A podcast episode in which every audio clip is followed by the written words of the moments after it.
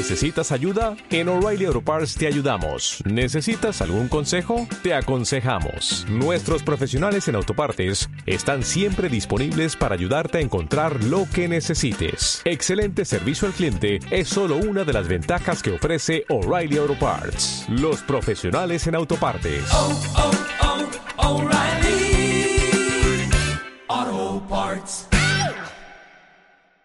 Cada miércoles te traemos los relatos cortos de los cuales no pudimos obtener suficiente información para formar un capítulo entero. Puedes encontrar episodios de la primera temporada con el nombre Juego de Asesinos en las plataformas de Apple Podcast, Google Podcast, Evox y Spotify. Juego de Asesinos Podcast está agradecido con ustedes, nuestros oyentes, por dejarnos hacer lo que más nos gusta. Déjanos saber si te gusta nuestro trabajo. Búscanos en Facebook e Instagram como Juego de Asesinos-podcast.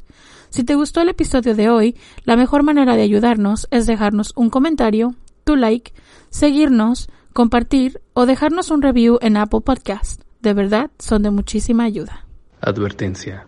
Este episodio contiene material que puede lastimar la sensibilidad de algunas personas, debido a la naturaleza gráfica y explícita de los crímenes de este asesino. Se recomienda discreción. Recuerden siempre familia, que nunca terminamos de conocer a las personas y son aquellas que conocen nuestras necesidades las que pueden causar más daño. Bienvenidos a Juego de Asesinos.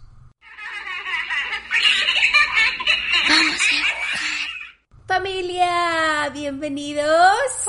Hello, hello. Bienvenidos a Juego de Asesinos, edición mini miércoles. A los que son nuevos por acá, hi. Hi, gracias, gracias. Hola, bienvenidos. Hoy estamos bien contentas de estar aquí y pues esperamos que se estén cuidando mucho. Sí, porque el mundo es muy diferente ahorita y pues para los que estén encerrados en sus casitas tengan mucho cuidado. Sí, además los que no están en su casa, que esperan? Quédense en casa si lo pueden hacer. Y si no, tengan más cuidado. Claro, solo salgan si necesitan algo en verdad. Es por su bien y por el de todos los que lo rodean. Lávense sus manos, no se toquen su cara. Ya saben. Ya, ya. Indicaciones de seguridad. Y lo más importante es que sean amables con los que están en las tiendas, por favor. Por favor, sean amables con los demás. Eso creo que hace la diferencia en todo esto, es ser amable, no nada más con la gente que está en las tiendas, pero con los doctores, con las personas que los ayudan, crean que de verdad están tratando de hacer lo más que pueden dentro de las posibilidades que tienen. Ahorita estamos escuchando de muchos lugares que no tienen suficiente equipo, suficiente equipo médico, pues para darle vida a las personas que son mayores y están pues pasando por momentos feos. Sí, muy feos. Sean amables, sean, amables, con el prójimo, sean y amables. mucho cuidado y los amamos y gracias por estar aquí con nosotros. Muchísimas gracias. Esperamos que este episodio les dé un poquito de pues entretenimiento para poder pasar el tiempo. Y sin hacer más largo este episodio, un recordatorio. No somos profesionales, ni locutoras, ni narradoras, ni abogados, ni policías, ni investigadores, ni periodistas, ni especialistas de ningún tipo. Somos dos simples mortales a las que les gusta mucho el true crime y hacemos mucho research para las historias que aquí contamos. Usamos el spanglish porque es lo que nos fluye. Este podcast es combinación extraña entre true crime y risas. Si en algún momento crees que estos no van de la mano, no, somos, el podcast, para, ti. Créenos. De verdad no te vamos a gustar. No.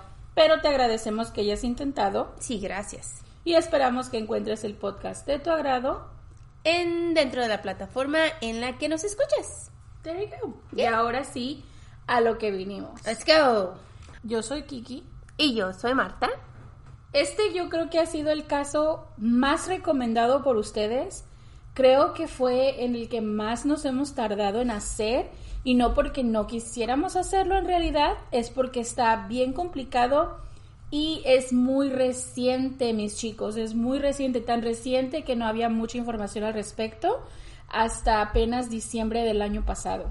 Así que si encuentran más o saben otras cosas, déjenos saber. Déjenos saber porque, pues hicimos lo mejor que pudimos. Sí, I mean, estamos en el extranjero y honestamente lo único que pude encontrar entre todos los artículos que encontramos es como que puro chisme. Ay, Y pues eso no, no lo podemos usar siempre. no, porque- no podemos usar chisme todo el tiempo, pero No. A veces lo decimos, esto es chisme, bla, bla, bla, pero no siempre. sí, tratamos de que las fuentes que estamos utilizando para hacer los episodios sean verídicas. Este episodio fue recomendado la primera vez por Leo Ortiz. Gracias, Leo. Gracias, Leo. Y después se fue dando un hilito de personas que nos fue pidiendo el mismo episodio. Pero como él fue el primero, le damos, Le damos el, la palabra el shout out a él. ok, ¿listos? Vamos. Let's go. Juan Carlos Hernández nació en Lázaro Cárdenas, Michoacán, en 1985. Es hijo de una mujer a la que él describía como puta. Se dice que durante su infancia sufrió de abusos por parte de ella, incluidos el vestirlo con ropa de niña y en ocasiones obligándolo a verla tener relaciones sexuales con diferentes hombres que ella traía a la casa. Incluso lo violó en varias ocasiones. En sus testimonios, él dice que fue abusado por una mujer mayor que cuidaba de él también. Él aseguró que esta era la razón por la que jamás dejaría que una mujer lo humillara de nuevo. Su padre era un hombre sumiso y ausente la mayor parte de su vida. Qué triste, ¿no? Que una madre pueda hacerle eso a su niño y no se escucha mucho, pues que... No, eh, ¿sabes qué es que me recuerda tanto como el caso del colombiano, donde lo vestían como niña también? Oh, sí. Entonces, es, eh, siento, no sé por qué, siento que este es quizás la mamá, como él era hijo único, se dice que era hijo único, quizás la mamá quería Tener una niña. una niña, no lo sé. Muchas de las veces las, las agresiones contra los niños no solamente están basadas en, en querer joderle la vida al niño, sino que es un paquete que trae la persona que te está agrediendo. Sí, pero deja de eso, de, de que lo hiciera de niña, eso es, pero el abuso sexual, Sí. eso es horrible, o Sí. sea, como una madre que Puede se supone que tiene que cuidar a sus bebés le puede hacer eso a un niño. Es, lo sé. Ay, es, un, es muy triste. No era muy bueno en la escuela. Y según su testimonio, cuando él tenía 10 años, sufrió un traumatismo cráneo encefálico grave después de caer de un segundo piso por las escaleras. Y según él, fue este golpe que le ayudó a mejorar en la escuela, teniendo un intelecto superior y dándose cuenta de lo que otros niños no. Se sabe que durante su juventud utilizó drogas, entre ellas la cocaína. So, el, el traumatismo cráneoencefálico que tuvo se, se dice, no estoy segura, porque como les digo, toda esta información proviene de su testimonio personal que viene en unos videos donde él explica paso por paso, pues prácticamente su mente, por así decirlo. Este dice él que se le dejó al descubierto un poquito de su cráneo cuando tuvo la herida. Entonces, bueno, yo no sé, él piensa que como en las caricaturas, te metes el putazo y eres inteligente. Y cuando ves las estrellitas, So, según él y sus ideas, pues después de meterse este fregadazo tan fuerte de caer del segundo piso, automáticamente se hizo mejor que los demás niños. ah, sí, porque así pasa, ¿verdad? Sí, sí, claro, obviamente. Al ser adulto se desempeñó en varios empleos, mesero, vendedor, pepenador, y después decidió enlistarse en el ejército, pero lo desertaron rápidamente. Vivió un tiempo en Tepito y ahí se inició en la santería. En su brazo izquierdo tiene un tatuaje de la Santa Muerte y en la derecha la imagen del diablo, pues según él es la mano derecha la ejecutora, es decir, la que asesina. Según su testimonio, ¿no? Ya, así lo describió él. Wow. E- Esta religión que pienso que se está escuchando más pues de lo en nuestros Podcast. podcasts es, es Cuando muy diferente, tratamos- pero muy rara, ¿no? Ya, cuando tratamos los casos de México, muchos de ellos tienen algo que ver con Con la santería. santería o la Santa Muerte. Yo la, la verdad, la verdad, para ser honesta con ustedes, yo no sé de qué se trata la religión. No sé cómo funciona. Y ¿Te, te acuerdas cuando yo tuve ese novio que era de, de Cuba. de Cuba? Oh my god. Escándalo. él, él tenía una de esas ollas en su cuarto y le ponía como, le ofrecía a su olla o a sus dioses, no sé, no sé muy mucho de esta, pero le ponía comida afuera de la olla, así como Como una ofrenda. Una ofrenda, ajá. Yo siempre quería saber qué es lo que había dentro de la olla, pero nunca me dejó ver. pero, o sea, Oh my yo me quedé con las ganas. Digo, pues, ¿qué es lo que hay adentro? ¿Qué es lo que ellos tienen para y qué ofrecen y eso, no? O sea, ¿Le olía feo la olla? no, no.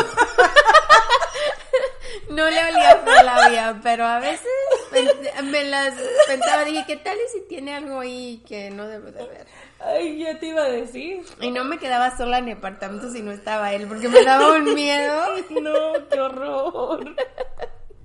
Ok, ya, ya. Ya cambiando de tema. Regresando a lo que veníamos. Yes. Ok. Juan Carlos era un cliente recurrente de un restaurante en el Estado de México. Y siempre que estaba ahí, alardeaba de tener mucho dinero. Y de hecho, gastaba bastante en ese establecimiento. Fue ahí donde conoció a Patricia Martínez Bernal. Patricia nació en Lázaro Cárdenas, Michoacán, también, en 1980. Provenía de una familia pobre y se dice que siempre fue sumisa y manipulable. Al igual que Juan Carlos, no le iba bien en la escuela, y a la edad de seis años fue violada por un primo. Según los artículos que leímos para esta historia, Patricia iría a lo largo de su vida sintiéndose no amada por ningún adulto. Así que al ser mayor buscaba afecto en hombres, principalmente comportándose sumisa con ellos. Se sabe que su IQ es borderline, que viene siendo como en la mera, la mera- mera línea. la mera línea entre la discapacidad intelectual y no. Esto es, no sé, nosotros en inglés le llamamos daddy issues. Sol- no sé cómo se traduzca. Issues, ¿qué Ya. son issues? No sé cómo se traduzca al español. En inglés le llamamos daddy issues porque es como tienes un problema de con tus padres o con tu padre y buscas como este cariño en vez de buscarlo o arreglarlo en ti mismo, lo arreglas como complaciendo a los demás. En el caso de ella complaciendo a Juan Carlos, o sea, siendo sumisa con él y aceptando cualquier cosa que él le vaya a decir, pues. Sí, y muchas de esas niñas que no tuvieron padres o un, un tipo que era padre para ellas tienen muchos de esos problemas que necesitan hacer cosas para el hombre con el que según ellas están enamoradas de él para pues como para agarrar eso que nunca tuvieron. Como y es incluso hasta cierto punto es como esta parte de esta aceptación como obtener aceptación de alguien más De alguien más, de, de una persona, un hombre, de un hombre, pues. vaya en este caso. Esta pareja fue un match inmediato. Él con aires de grandeza y ella con un comportamiento sumiso. eso es una bomba de tiempo Claro que sí. Juan Carlos le reveló a Patricia que se dedicaba a ser asesino a sueldo para un grupo de mafia local. Y ella, en vez de alejarse de él, formalizó su relación y se mudaron a Ecatepec. Tuvieron cuatro hijos y vendían ropa, celulares, perfumes y comida para sobrevivir. También era común verlos juntando latas para venderlo y sacar dinero. Así que andar por la calle con bolsas negras era normal, pues era lo que hacían para ganar dinero. sí ellos. sí pues acarreaban cosas y pues era muy común esto de que él era asesino a sueldo Sí, yo digo, es- ¿cómo, ¿cómo se le secó eso de ser, de ser asesino, no? También lo dijo él, no sé, no estoy segura. Nunca nadie dijo que pertenecía a algún tipo de mafia, o por lo menos que yo leí. O sea, yo les estoy diciendo lo que yo leí. No, yo no vi ningún artículo que decía él era eh, parte de alguna mafia o algo así. O sea, esto es, esto es como parte de su descripción, de su testimonio. Yo solo leí los transcripts de los del testimonio y eso es lo que él decía de sí mismo, pues. Después de su detención, de acuerdo a los perfiles psiquiátricos realizados por el psicólogo criminalista Juan Pablo Ramírez Herrera, se determinó que Juan sufre de trastorno de personalidad y trastorno psicótico. Se tomó en cuenta que sus antecedentes, en específico el traumatismo cráneoencefálico, el haber padecido de violencia física y sexual infantil, lo identificó para, para sufrir de, de alucinaciones visuales y durante su entrevista él aseguraba que veía un perro negro. Y también él se declaraba a sí mismo como un demonio. Es extremadamente cortés cuando no tiene el control, pero una vez que está bajo su dominio se comienza a mostrar agresivo. Su autoestima es alta, se sobrevalora, considera ser muy atractivo para las mujeres y Oh, tener facilidad para convencerlas. Uh. Asegura que su error fue asesinar a mujeres que vivían cerca de él. Confesó a los peritos haber asesinado sin una razón aparente, pero insistió que la parte demoníaca en él se le ordenaba. Sabía que debía asesinar cuando le daban dolores de cabeza intensos. En una ocasión quiso asesinar a un homeless, a una persona sin hogar, pero se detuvo porque había alguien que lo conocía a su alrededor. Solo por eso. Yep. Es que hagan de cuenta que con este golpe él tenía dolores de cabeza recurrentes y cuando le dolía muchísimo, muchísimo la cabeza, según él, esa era como la voz que le decía tienes que ir a matar a alguien, pues. Son una migraña. Ajá. Mm. Ajá. Pero pues él es un demonio, pues, adentro de él. Pues. Ah, claro.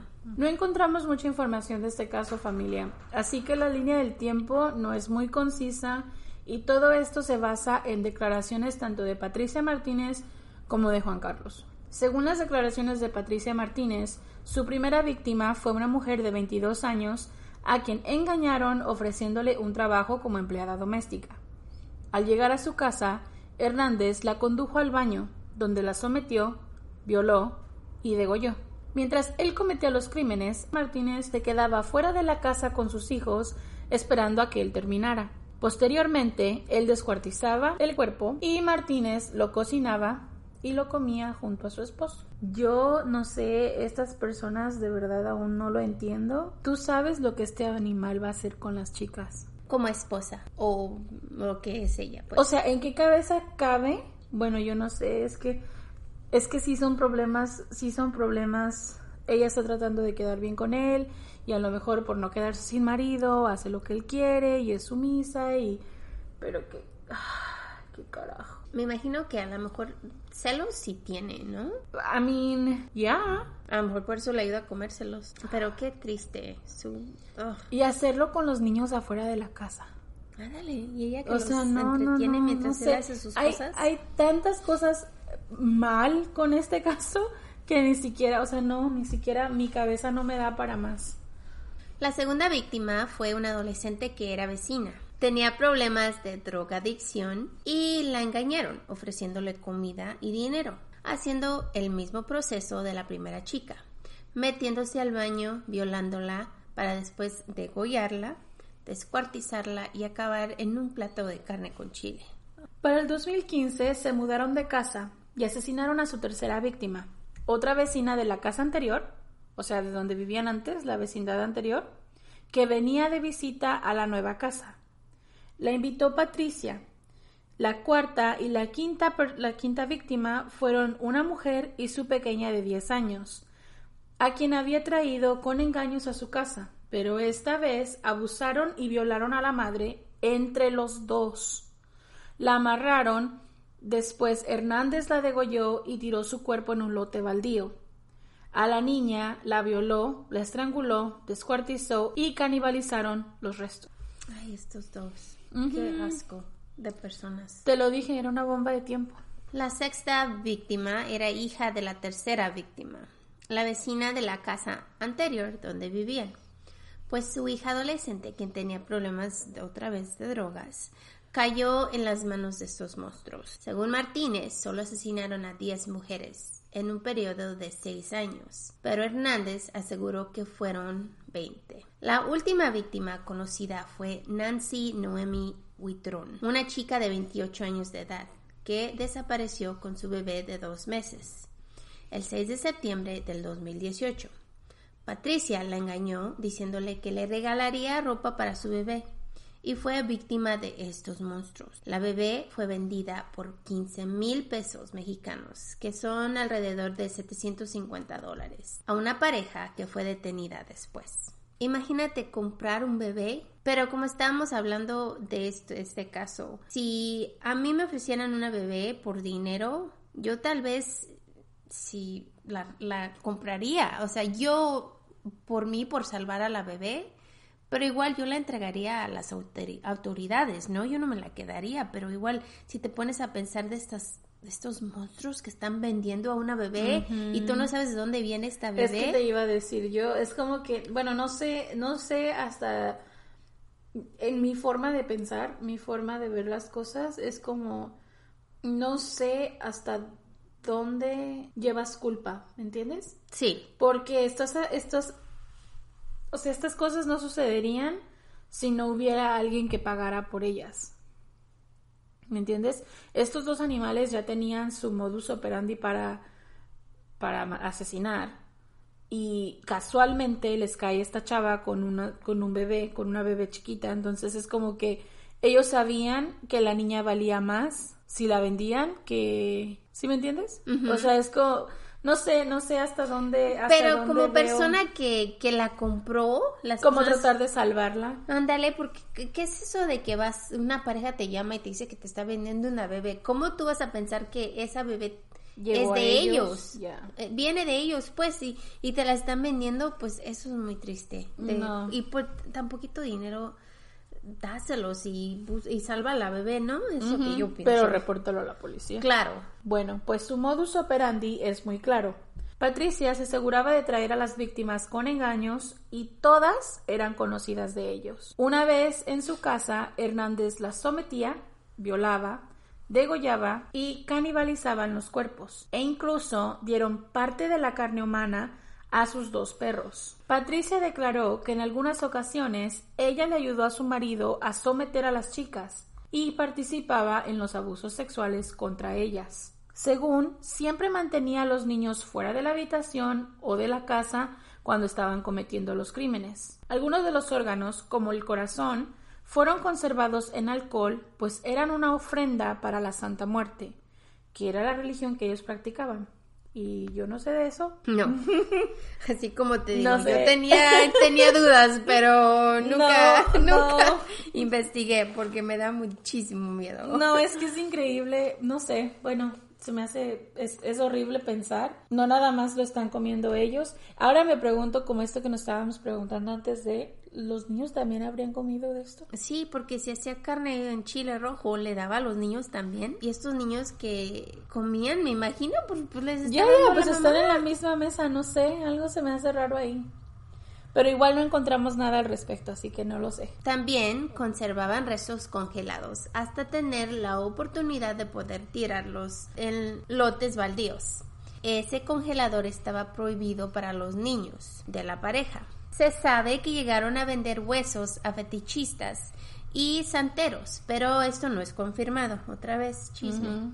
También se dijo que Hernández participó en necrofilia con al menos de uno de los cuerpos, pero igual no es verificado por autoridades y tal vez puede ser chisme.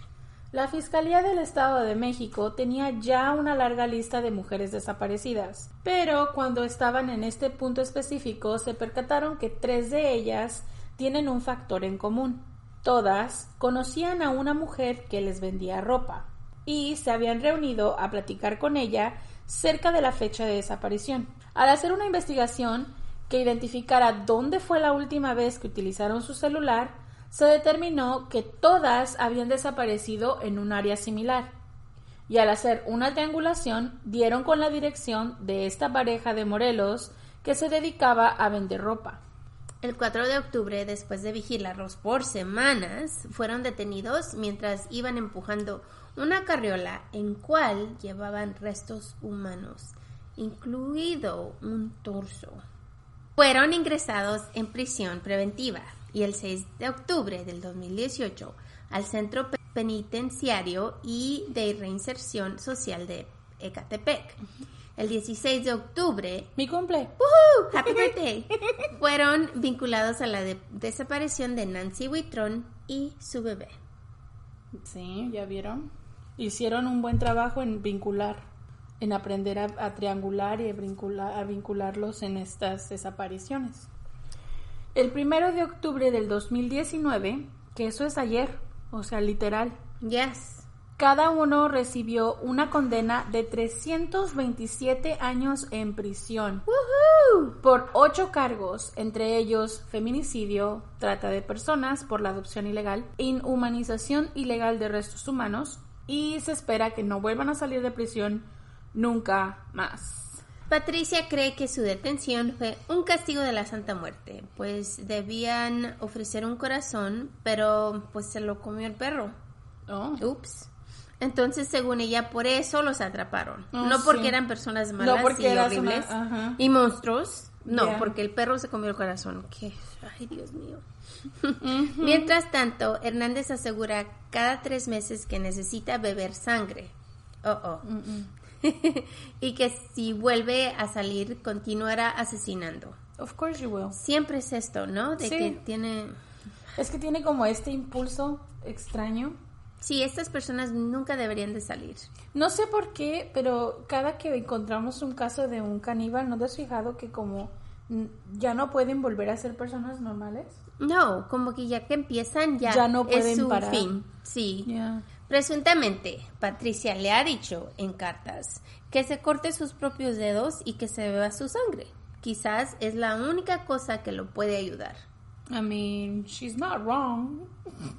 Que agarre pajaritos como el, Ay, no, ¿cómo? el vampiro de Sacramento. Come on. No, no, no, no, no. Ahora está en la penal de Chiconautla, donde permanece en solitary confinement, que es cuando estás aislado de los demás, no puedes salir, y solamente sale una hora al día. Que Pues es mucho tiempo, ¿no? ya, pues saben que no sobreviviría un solo día con la población penitenciaria. O sea que los demás lo matarían enseguida. ¿Y por qué no se lo dan? Digo yo, pues de una vez, ¿no? Eh, Que lo dejen libre y que les digan, hey, este, No libre, pero ahí en la ahí penitenciaría libre con los entre, demás. entre los, los de la prisión, pues, pero... I don't know. School, schoolyard justice, o como le dicen. prison, prison yard. yo, creo, justice. yo creo que los, los oficiales tienen que ser seres humanos con personas que no son seres humanos. Ay, sí, pero So. es muy difícil para mí eso. Porque Sí. este sí- estas personas realmente son monstruos. Ya, lo, lo es. Este, este hombre y esta mujer. Y la verdad, honestamente, no sé por qué le llaman el monstruo de Catepec. Porque esta mujer es lo mismo. Ay, sí, son iguales. Los dos, los dos son monstruos, de verdad. Aunque ella quiera decir, porque yo estoy casi segura, te lo puedo asegurar y jurar, que ella va a decir que ella hizo todo esto porque él la obligó. Como suele pasar en todos los casos de parejas donde la mujer siempre dice que el hombre la obligó y que la, la puso y la sometió y todo esto. Pero a mí, si ella ya dijo que ella también ayudó, No, ellas tienen el mismo... tanto peca el que mata a la vaca como el que le agarra la pata. Ella Ajá. les había dicho. eh, eh, tienen el, el- el- lo mismo, y culpables iguales, idénticos, porque ella le ayuda y ella también comete los... A mí, el simple hecho, les voy a decir, el simple hecho de que yo tengo que agarrar, en, en esta mujer, yo tengo que agarrar a mis hijos y sacarlos de mi casa para que este cabrón pueda asesinar a una chica, I'm sorry, culpable. Ajá. Tienes tanta culpa como ese cabrón que la Y está luego matando. las cocina ella en, en carne, en chile rojo. Y te Mm. sientes a comer con él, por favor. No, Ay, no, no. no, gracias. No. Qué asco. Y ayudarle a, a- ayudarle a deshacerte de los cuerpos y todo esto. No, de verdad. O sea, la culpa la tienen los dos. No debería ser el caso de el monstruo de Catepec. Deberían de ser los monstruos de Catepec. Sí, porque los dos son idénticos. Idénticos. ¿Ya? Y aquí se acaba nuestra historia. Muchas gracias por escucharnos. Muy, muy, muy pedida. Ya vi por qué. Sí, es muy Es increíble. incre- increíble, sí. Así que, ya, déjenos en los comentarios qué se encontraron ahí. O si hay algo diferente que no Que no, cubrimos pues, ajá. y Si saben daría- algo que nosotros no sabemos, porque obviamente la diferencia de donde estamos, pues. Ya, así que déjenos saber. Como saben, como siempre, nos encanta escuchar de ustedes. Sí, los queremos mucho. Muchísimo, gracias por escuchar y buena suerte. No salgan. No, no salgan. Suscríbanse. Bye. Bye.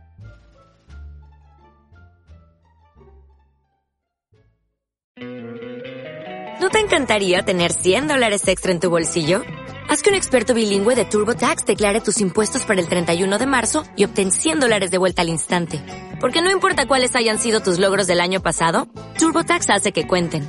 Obtén 100 dólares de vuelta y tus impuestos con 100% de precisión. Solo con Intuit TurboTax. Debes declarar para el 31 de marzo. Crédito solo aplicable al costo de la presentación federal con TurboTax Full Service. Oferta sujeta a cambios o cancelación en cualquier momento.